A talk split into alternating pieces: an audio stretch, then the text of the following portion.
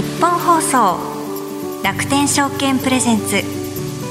人生流し作れよ資産。始まりました楽天証券プレゼンツ人生流し作れよ資産。パーソナリティの半沢美穂です。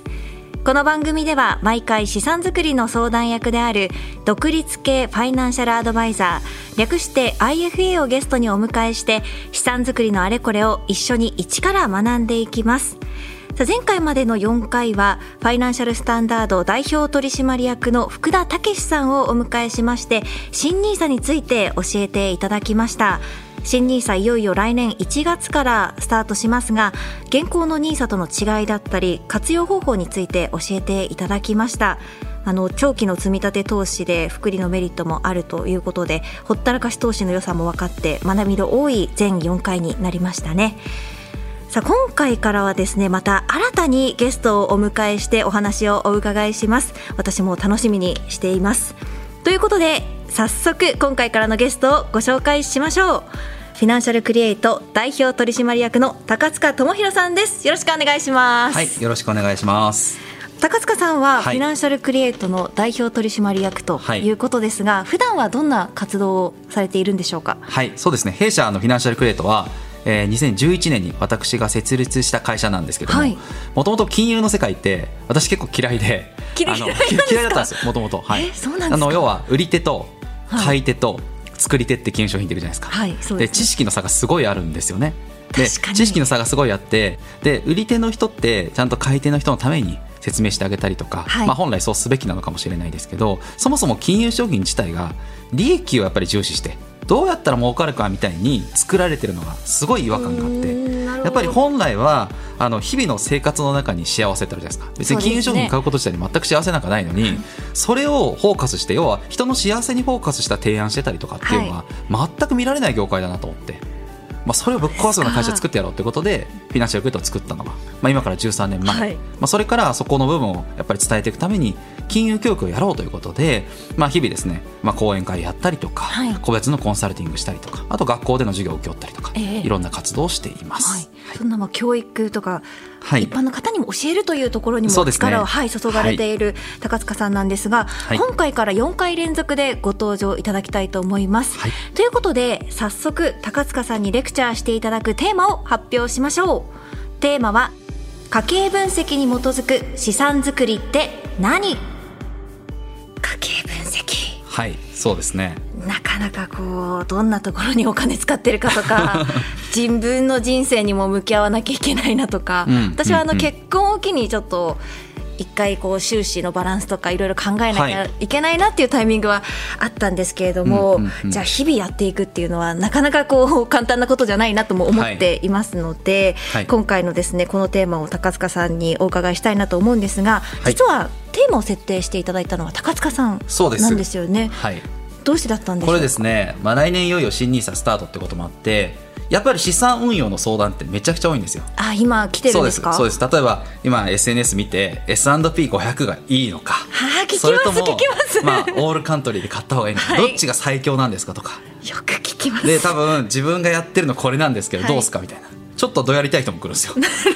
これ合ってんだろみたいな。勉強したよみたいな感じの方も来ますし、まあ、いろんな方本当に悩んでる方から、はい、でそもそも運用自体が怖いけどなんかそろそろもみんなやってるからやんなきゃいけないんじゃないかと。本当にいろんな方相談来るようになりました、はい、ただ私どの方にもお話しするんですけどなんかこうまあすぐにこれが正解ですよって我が社はこんなサービス持っててやっていうのもこうこうこういう理由があって、はい、こういうふうな理由でこれ出すんですみたいにすぐ提案される場面って多いと思うんですけど僕正解ってないと思うんですよ。すぐは分かんない正確に言うと、はい、だって一人一人入ってくるお金も違えば出てくお金も違うその人が持ってる資産も違いますしそうすると結局、まあ、僕らからするとですねこう船を出してですね皆さんが真っ暗な海の中に、はい、その船がどんな航海をこれからするのかも海の全体像も分かってないのにどっちに進んだら正解ですかって聞かれてるに等しいと思ってるんですよ。確かに。今このタイミングでその質問なのかみたいなこともあるんです、ね、ほとんどの方がそうです。何を買えば正解ですかってくるんですよ今どう動けば、ま、どの商品を、はい、ほとんどの方は多分それ知りたいと思うんですよ。多分聞いてらっしゃる方も今日は正解の商品が知れるんじゃないか。正解のやり方が知れるんじゃないかでそんなものがあるんだったら世界中のお金そこに突っ込まれてるんで。そうですね、そうですよね。ないんですよ。簡単に言うと、はい、ないです。ないってことまず理解していただきたいです、はい、じゃなくてちゃんとまず自分の海がどのぐらいの広さなのか。これからどういうふうな後悔をしていくことになるのかそれをシミュレーションしてみることによって仮想でやってみることによって初めてあ自分の海こうなってんだと。ここに難所があるなと。じゃあそれを乗り越えていくために運用どう使うかってやっと見えてくるんですよ。だから分析をしないで運用ってありえないんですよ、はい、ということは失敗したくないぞっていう方はもう絶対やるべきなんですよで多分個人の投資家と違って機関投資家とかで何年とか何年後のためだとかどのぐらいリスク取っていいとか決まってない運用ってないんですよ。でも個人の方ってなんとなく今この余ったお金とかなんとなく例えば1000万ぐらいあるけど200万ぐらいだったら頑張ってみようかな。ちょっと投資の勉強してみようかな、はい、で最初はなんか失敗もするかもしれないけどこれは勉強量だみたいな。なんかなんとなく始める方多いじゃないですかそれって間違っていて、うそうじゃなくてちゃんと目的意識を持ってやらないとうまくはいかないですね、はい、そのための家計分析。この話をしていきたいんですよ。はい、いやぜひ詳しくお伺いしたいなと思っております。はい、ということでこれからですねそんな家計分析とそれに基づく資産作りについて高塚さんからお伺いしていきます。はい。楽天証券プレゼンツ人生流し作れよ資産。この番組は楽天証券がお送りします。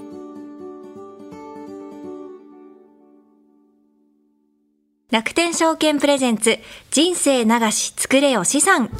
改めましてここからはフィナンシャルクリエイト代表取締役高塚智博さんに家計分析とそれに基づく資産作りについて詳しく教えていただきます。高塚さん改めてよろしくお願いします、はい、お願いします。先ほどあの資産作りで失敗したくなければ、はい、絶対にやった方がいいと家計分析お話 ありました、ね、いやまあ強調されたぐらい絶対にやってほしいですね、はい、はい、本当に。そもそもその家計分析っていうのはどういったことを指してどんなことをしたらいいんでしょうか、そうですね。あの家計分析っていうと家計簿をつけることと誤解されてる方が結構多いんで。確かに。家計ってつくと日々のこう買い物何買ったかなとか、はい、そういうのをつけていけばいいのかなって思ってる方いらっしゃる、はい、この家計簿ってもちろん大事なんですよ。でも例えば私家計簿ってつけてないんですよあそうなんですか？家計簿ってつけてないんですか、はい、プロなのに？ってよく聞かれるんですけど家計簿ってより細かく精査していくためにあるものなんですね。さっきで言うと海の全体像じゃなくて、はい、なんか本当にこの船自体をいじってるような今がどっちに進んでるのかを測るためにあるもの。でも全体が見えてなかったらそもそもどっちに進んでるかどうかも指針なんかないじゃないですか、ね、だからみんなはどうしてるか気になってみんなと合わせてみたいにやる人多いんですよ。誰々さんちがお小遣いいくらでやってるから、はい、うちもお小遣いいくらとかなんか周りの方が旦那さんの小遣い月5万とか3万って聞いてるのに、はい、うちだけ10万だとおかしいぞって思うじゃないですか。そうですよね。でもそれって一人一人家庭のそのバランスによって違うはずなんですよ、ね、はい、だからこそ家計分析っていうのは家計簿との一番の違い。時間軸があるかどうかです。木を見て森を見ずにならないために、はい、より一生涯をちゃんとずっとシミュレーションしてみること。でそれで過不足が出てきたりしたら初めて踏み込んで家計簿を作ってみる。家計簿はその瞬間を切り取ってるだけなんで。なるほど。全体像を見てから家計簿でもいいんですか？それだったら意味あります。そうなんです、ね、家計簿僕は作ったことがないわけじゃなくて今現在作ってないです、はい、ただあの実際俯瞰してみてちょっとここに課題があるなと思ったら家計簿を見てみてじゃあ今はこうなってるね。これが延長線で出てくるこうなるみたいにまあそういうふうに使うものですね。なるほど。じゃあまずは俯瞰してこう長期のスパンというか、はい、悲観でまずは見てみましょうというのが先に来るんですね、そうです。じゃないとその家計簿をつけても結局正解が分かんないんですよ合ってるかどうか分かんなくないですか？確かになんかこう漠然ととりあえずつけていくっていう方も多いかもしれないですね。例えば携帯代とか保険料とかが平均より高いかどうかは、はい、まあなんだなんとなく分かるかもしれません。でもじゃあ食費うちが多いかどうかって例えばじゃあ月7万使ってました、って言ったって変えるって難しくないですか？そうですね。じゃああなたね、ね、来月からちょっと食べるの少なくしてよと。か、はい、まあ、そういう世界になってくるじゃないですか、はい、そうですね。突き詰めていけばいくほどそういうことが増えてきますよね。だそういうふうになっていくとそれって比較してやることじゃなくて生活スタイルでやっていくことなんで、はい、なかなか変えるの難しいんですよね。そうですね。節約とかも同じですよ。節約も長続きしないのはダイエットと同じでリバウンドが来るからなんですよね、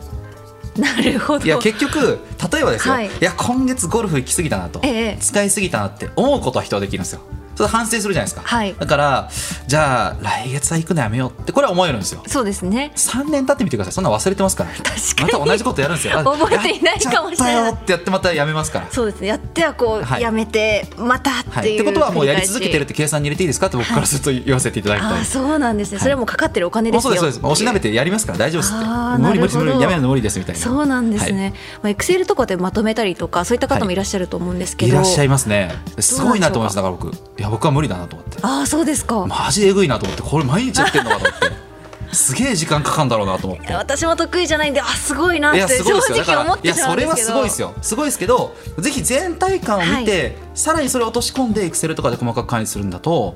これはもっとすごいと思います。あそうなんですね、うん。ってなるとじゃあそういう全体像をつかむためにはまずどうしたらいいんでしょう？はい、まずはちゃんとですね一生涯分の、まあ、そういったツールで分析をする必要がありますので、はい。一生涯分のシミュレーション。今はどうなのか来年どうなのかちゃんと時間を見てですね10年後20年後30年後できれば100歳までの入っていくお金と出ていくお金の流れを見るのとあと残っていく資産の流れを見る、はい。これをやってみてほしいです。例えばあの入ってくるお金とか出てくるお金っていうのは、どういったものを指していくんですか？もちろん入ってくるお金っていうと現役世代だとまあ普通労働収入ですよね、まあ、不動産収入と思ってる方もいますけども、はい。そこがありますし老後になると年金収入になります、まあ、収入はそこが大体ほとんどの方が全てだと思います。そして、えっと出てくお金は今度は支出なんで日々の生活費、まあ、住居費から食費とか趣味とか光熱費も全てですよね、はい。それを入れてその差し引きを見ていくんですね。僕よくあのお話しするんですけど僕らの家計管理って穴の開いた水槽に水を溜めてってるようなものなんですよ。穴の開いた水槽に水を溜める、はい、日々あの生きてるだけで人は水が流れ出てくるわけですよ。例えばそれ電気使っても、はい。水道を使ってもスマホ使ったって毎日毎日お金って出てってるんですよ。そうですね。飲み物買ったってご飯食べたって。ねなんでそれが払えるかっていうと入ってくる水があるからですよ。確かに。だから構造上ははい現役世代と老後ってフェーズ2つなんです人生って。大きく分けると。で現役世代は収入は労働収入の方が支出の水よりも太いわけですよ、だから水かさが普通増える方が多いこれがいわゆる資産形成っていうフェーズですよね、お金が増えていっていうるっていうことですね。老後になると構造が切り替わって収入が年金収入って水に切り替わるんですよ、はい。この年金収入が一般的には支出よりも細いんですね。入ってくる水が。まあ確だかに収水かさが。入よりはそうですよね。現役で働いてるよりもそうです。少し細くなるかなっていう。減っていくんですよ。そうですね。なので結局この水かさが増えて減るみたいになるのが普通なんですよ、はい。で僕ここで一番大事な話したいんですけど結構ですねその運用のゴールどこにあるんですかって言った時にあのぜひ皆さんこれを意識していただきたいってことあります。はい。この水かさがなくならなければ、まあ、幸せなんだということを忘れないでいただきたいです。これをゴールに設定してもらいたいと思ってますなんか中で例えば100万円投資をされて100万が103万になったり97万になったり150万になったりって多分一喜一憂皆さんされると思うんですけど多分そんなところに人生の幸せないです。ちゃんとはい。自分がある程度好きなことやって、この水かさが溜まってったり減ったりしながらやってで最後お亡くなりになるまで水がなくなってなかったら、まあ、幸せじゃないですか。そうですよね。やりたいことがある程度できているっていうことにもなりますからね。それができればいいんだというところをゴールに置いていただきたいんですよ。まあそこに目指して、はい。じゃあ足りないならそこに向けて運用をすればいいですしだそこを見てないで目先の100万とか200万をどうやったら正解が得れるのかとか何買ったらいいのかってやるから失敗するんですよ。なるほど。だってイライラするじゃないですか。ええ。200万が197万だったらイライラしますよ。そうですよね。なんだよこれふざけんなよって思います ね。でもそんなところにあんまり意味はなくてだからこそ金融マンに戻らせちゃうんですよ、これ買ったらいいよとかうちのこれは安全だよとかそんなのどうでもよくてだそんなとこ幸せないんで、はい。じゃなくて自分のお金がちゃんと一生涯持つためにこれを一生涯分シミュレーションしてみて俯瞰してみていく、これがすごく重要になってきます。このシミュレーションっていうのは、はい。こう例えばお金に詳しくないとか、はい。全然こう投資とかあんまりちょっとわからないなっていう方ははい。どうやって始めていったらいいんですかね？結構自分でやるの難しいかもしれません、はい。なので私たちみたいなこういったファイナンシャルプランナええ。ー専門家にご相談して、はい。一生涯分のシミュレーションを作ってもらうのが、まあ普通は無難だと思います。なるほど。やっぱり個人でっていうと、はい。なかなか計算も好きだった人がありますもんね。あとは結局その経験がないので、はい。どういうところに落とし穴があるのかちょっと見つけづらいとは思います。あーなるほど。例えば落とし穴っていうとどういったところに出てきたりするんですか？例えば教育費のピークのところもそうですしあのインフレの要素なんかも加味しなきゃいけないんですけどもその辺入れづらいんですよ。私あのまだ今でも覚えてるんですけど昔初めてこの家計分析、はい、興味持った時自分でエクセルで作ったんですよ。あの100歳家計簿っていうのを作って、はい。えー、ツールをエクセルでマクロとかも使って組んで作ったんですけど、はい、それだとインフレ入れるのめちゃくちゃ手計算大変だったんですよ。大変です。死ぬほど大変で。でいやそれは結構自分で多分皆さんやるの辛いと思うんで、はい、まあ、ツールとかを買ってやってもいいですしただやっぱりあの俯瞰して見てもらうためにもプロに相談してやった方がいいかなとは思います、はい、そうなんですね。なかなか自分じゃまあ難しいので専門の方に相談するのがまずはいいんじゃないか、ねはい、という感じなんですね。あの面倒だなって思ってしまう方はそういったあのプロにというところではあるんですけど、はい、なかなかこうプロに相談してしに行くっていうのもこう難しいというか、はい、あの、ね、躊躇する方もい。るんじゃないかなと結局それやってくれない人もいっぱいいると思います、はい、実際のところ。なので、まあ、自分でまずはあのざっくりでもいいので。例えば何歳になったらいくらになりそうだとか、はい、その辺ぐらいだけでもやるっていうんだったらエクセルでもできなくはないと思うので。なるほど。でもそこだけでやるだけでも全然違うと思いますよ。そうですか、はい、やっぱり流れを知るっていうことが大事それがめちゃくちゃ大事ですね。くるんですかね、はいとまあ、運用とか、まあ、自分のお金の動きを見て、はい、まあ、後々回していけたらって思ってる方もいらっしゃるかとは思うんですけれども、はい、あの考え方というかポイントになる部分っていうのはどういったところになりますか？そうですね。結局何年間の間使わないお金なのかそれを明確にしていくことに、まあ、意義はあると思うんですよ。運用だと、はい、例えば毎月5万円ずつこれからお金を貯めていきましょうって人がいたとしましょう。であの、まあ、今家計簿だけをつけててですよ。5万円余りそうだと。でこれは、うん、余るから何かやろうと。で来年新 NISA も始まるし新 NISA は得って聞くから回した方がいいんじゃないかと思ってる方がいたとします、はい、でもよくよく見てみると、まあ、10年後ぐらいに子供2人が例えば高校生大学生になって教育費のピークがやってきてもしかしたらその瞬間に車の買い替えもあって資産取り崩さなきゃいけないかもしれないですよ。でそこがあのちゃんと計算に入ってるとその5万円ってもしかしたらその10年後も下ろす想定でやっていく5万かもしれないですよ。ああなるほど。その時に大きく動くお金かもしれない。かもしれないですよね。例えばですよ。その場合ってじゃああのじゃあまあ S&P500 でもいいですよ。インデックス投資で、はい、まあ、NISA で買うのが正解かって言われると僕はちょっとわからないなって回答になるんですよ。だって10年後ぴったりに株式市場が絶対上向きで下ろして出口持ってこれます、ね、はい誰にも分かんないはずなんですよ、そうですね。分からないですよね。連れてきてほしいですよ。はい。それじゃやばいんで。はい。そうですね、やばいですそれは。分からないからこそ、自分の資産状況とかをもう全体的にこう把握していつ何がかかるんだろうっていうのも想定しておくのが大事になりますそうです。なのでそういったお金に関してはよりあのもうちょっと守りの資産の運用をすべきですし。はい10年で下ろすかもしれない。だから結局何年使えるお金なのかやっていくために分析が必要なんですね。あなるほど。意外とそこまで考えてない方が多いですし、はい、特に危険なのがやっぱり SNS なんかでもそうですけどもあの本当に S&P500 もそうです、はい、EMAXIS とかのオールカンとかも全部そうなんですけどなんかインデックスで買ってれば絶対に増えるみたいに結構ドルコスト平均法だし安全だみたいに言う人すごく多いんですけどずっと右肩上がりだからとか。そうです。結局ドルコスト平均法とは言ったってまとまった資産になってくるんで下がる時は一気に下がりますから。なので結局出口がどこにあるかがすごく大事なんです。何年運用に回せるかがすごく大事なんです。それはじゃあ何年後なんですかって言ったら自分のお金に詳しくないと絶対わからないじゃないですか。そうですよね。人を参考にできませんからね。そうなんです。だから毎月の家計管理見てたって何年後にこのお金を持っていくのかってわかんないじゃないですか、はい、だから家計分析ですどこれを聞いてるリスナーさんも家計分析あ大事だなってきっと伝わったと思うんですよね。はい、ぜひあの、まあ、ちょっと自分が不安だなっていう方は相談に行くっていう手もありますので、はい、そのあたりもね検討していただけたらなと思います。はい、そしてあの高塚さんが代表を務めますフィナンシャルクリエイトには分析ができるようなサービスもあるんですね。そうですね。弊社のウェルコーチというサービス名で今あのショップも出してます。池袋と埼玉県志木市のあの丸井の6階にお店入れてますけど、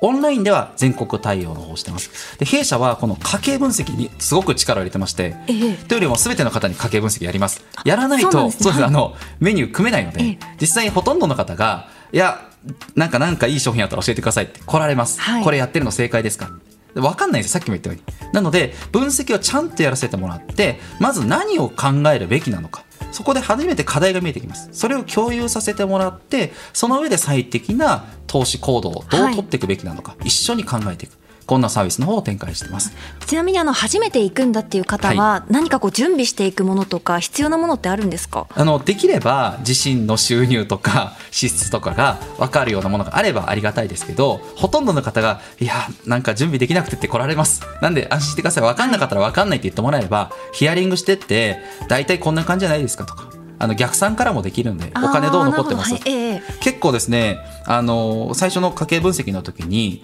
現実とおっしゃってることが乖離してる場合も結構あってそれを僕らすぐすぐ分かるんで、はい、はい、例えばですよあの年収が800万ぐらい手取りであって、はいえー、で支出とかお伺いしてると500万ぐらいとしますよね。年300万残るじゃないですか、はい、でその社会人生活を20年やってて資産が1000万しかないとなんかおかしいじゃないですか ですね。計算がおかしいですよ。だから えこれって僕らすぐ言うんでこれおかしいっすよって。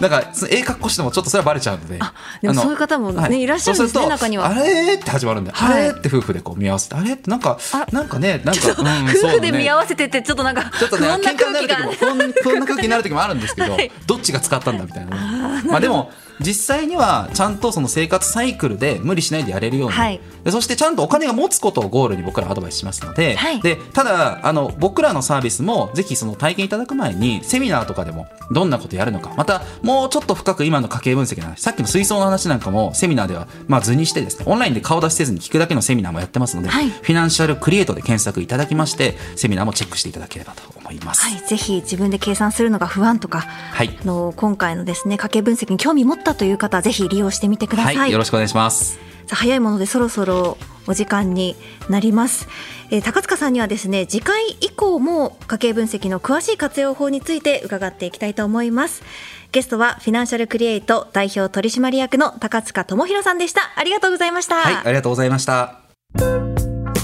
楽天証券プレゼンツ人生長し作れよ資産。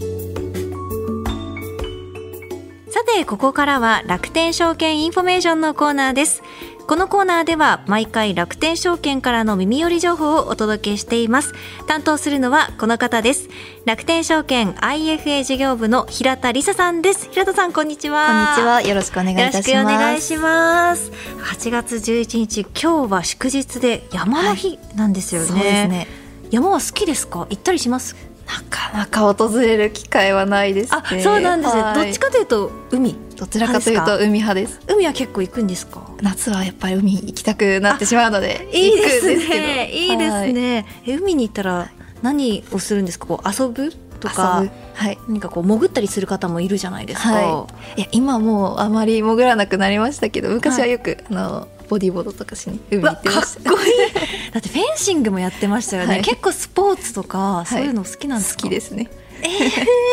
ー、いいですね、半沢さんは？私はどっちかというと海だと、あの髪の毛がちょっとあの塩でやられちゃうなとか ちょっと気になってしまって山の方がいいなとは思うんですけど、はい、私あの富士山に登ってみたいっていう思いがずっとあって、はい、なんか生涯一度は登ってご来光をねちょっと見たいななんて思っているんですけどただ山登りって体力も使えますし、はい、高山病心配だなとかいろんな思いがあってなかなかこういけてないんですよ、はい、だから今後もちょっと目標に念頭に置きつつタイミングを見てねいきたいなって、ね、はい思っております。はい。さて今日からこの番組ではフィナンシャルクリエイト高塚さんにお話を伺ってきましたが平田さん普段高塚さんやフィナンシャルクリエイトさんと一緒にお仕事されることはあるんでしょうか、もちろんです。あのフィナンシャルクリエイトさん楽天証券と2017年からご契約いただいているので、はい、今6年目のお付き合いになります。じゃあ普段からの関わりがあると。はい、はい、ということで楽天証券インフォメーション今回は楽天証券から見たフィナンシャルクリエイトさんについてお話を伺ってみたいと思います普段からフィナンシャルクリエイトさんと関わりがあるということでしたが、はい、具体的にはどのように関わっているんでしょうか？そうですね。あの普段から楽天証券のお客様に対して手厚いフォローをいただいているんですけれども、まあ、中でもセミナーの協賛とかで関わる機会が多くてですね、はい、このセミナーすごく面白いんですよ。はい、なんかフィナンシャルクリエイトさん、あの珍しいことに社内にですねあの例えば6000本投資信託とかその他商品とか分析されているファンドアナリストの吉川さんっていう方がいらっしゃるんですけれども、はい、普段そのセミナーの時に高塚さんと吉川さんでお二人で掛け合いのような形で進めているようなセミナーを開催されていらっしゃいましてまあそこのセミナー非常に好評っていうところとあとセミナーの最後にですねあの参加者の皆様からの質問に対しても NG なしで何でも答えますよというようなお時間を設けていらっしゃいますので、まあ、一般的に答えづらい質問でも関係なくズバズバと回答いただけるようになっておりますので皆様にもぜひ一度参加して体験いただければなと思います。そうですね、はい、の楽天証券愛平事業部の平田さんから見て、はい、フィナンシャルクリエイトさんはどんな存在ですか？そうですね、まあ、金融業界を変えるっていうスローガンを掲げていらっしゃるので、はい、ありましたね、はい、そうなんですよ、まあ、金融業界に一石を投じるような存在ではないでしょうか、まあ、分かりやすい目標としてですね日本にもっとお金の教育をというのを掲げてらっしゃいまして、まあ、金融教育をはじめとしてセミナーであったり講演ラジオであったり、まあ、本当さまざまな活動を通して資産運用資産形成というのを広めていただいております。はい IFA 事業者さんというのはすごくたくさんあると思うんですけれども、ね、どの事業者さんに相談するか迷われているという方に向けて、はい、フィナンシャルクリエイトさんの特色だったり、はい、おすすめのポイントを教えてください。そうですねあの証券保険そしてライフプランニングなど、まあ、幅広に知見がある IFA が多いというところで、まあ、一番の特色としてフィナンシャルクリエイトさん言えるのではないかなと思います。まあ、証券が得意な方保険が得意な方、はい。まあ、いろいろな方がいらっしゃるかと思うんですけれどもフィナンシャルクリエイトさんの IFA さん皆さんですね。あのいろんな分野に精通していらっしゃいますので、まあ、相談するだけで家計丸ごとのアドバイスが受けられるというのはすごくいいポイントだと思います。はい丸ごとこうやっていただけるってなるとそれだけで安心感ありますよね。よねこれもたくさん話したいなっていうふうに思っていただけるんじゃないかなというところに、はい、つながると思います。はい、ぜひフィナンシャルクリエイトさんに相談にも行ってみてください。はい。楽天証券 IFA 事業部の平田理沙さんでしたありがとうございましたありがとうございました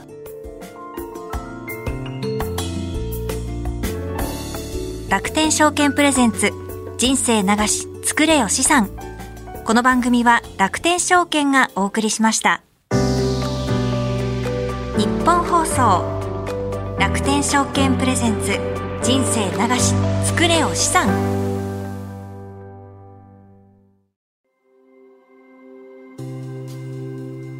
皆様には資産運用において信頼できるアドバイザーはいますか？大変複雑でかつ専門的知識を必要とする金融商品をどのように運用していけばよいのか。ご自身のライフステージに沿った適切な資産運用ができているのか不安。といったお客様の声を非常に多くいただきます。多くの悩みを伺う中で最大の課題は身近に適切な相談相手がいないことだと当社は考えています。そのようなお悩みの解決手段として楽天証券は IFA サービスをご用意しています。IFA とは公正中立な立場から皆様に資産運用のアドバイスを行うプロフェッショナルです。ネット証券である楽天証券と提携するアドバイザーが直接皆様のお悩みをお伺いし家計の見直しから資産承継までお客様のニーズや将来計画に沿ったさまざまなアドバイスを行います。アドバイザーは特定の金融機関から独立した立場で真摯にお客様と向き合い大切な資産を一緒に増やしていくことを常に考えています。さらに全国各地域に根ざしたアドバイザーはお客様やそのご家族と長期的なお付き合いをしながら皆様に寄り添って活動しています。楽天証券はネット証券として多くの金融商品やサービスを取り揃え便利に低コストで金融商品を運用いただけるプラットフォームを提供しています。今後はさらに皆様のニーズや課題に踏み込み最適な解決策を提供していくことは大切だと考えています。その中でも IFA サービスは皆様の資産作りをお手伝いするために重要なサービスです。これからも楽天証券はこの IFA サービスを通じてお客様と共に資産作りに取り組んでまいります。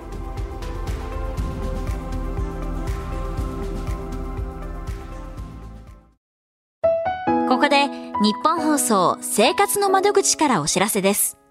資産運用をお考えの方、来年から始まる新ニーサについてよくわからない方、そんなあなたにぴったりなセミナーを開催します。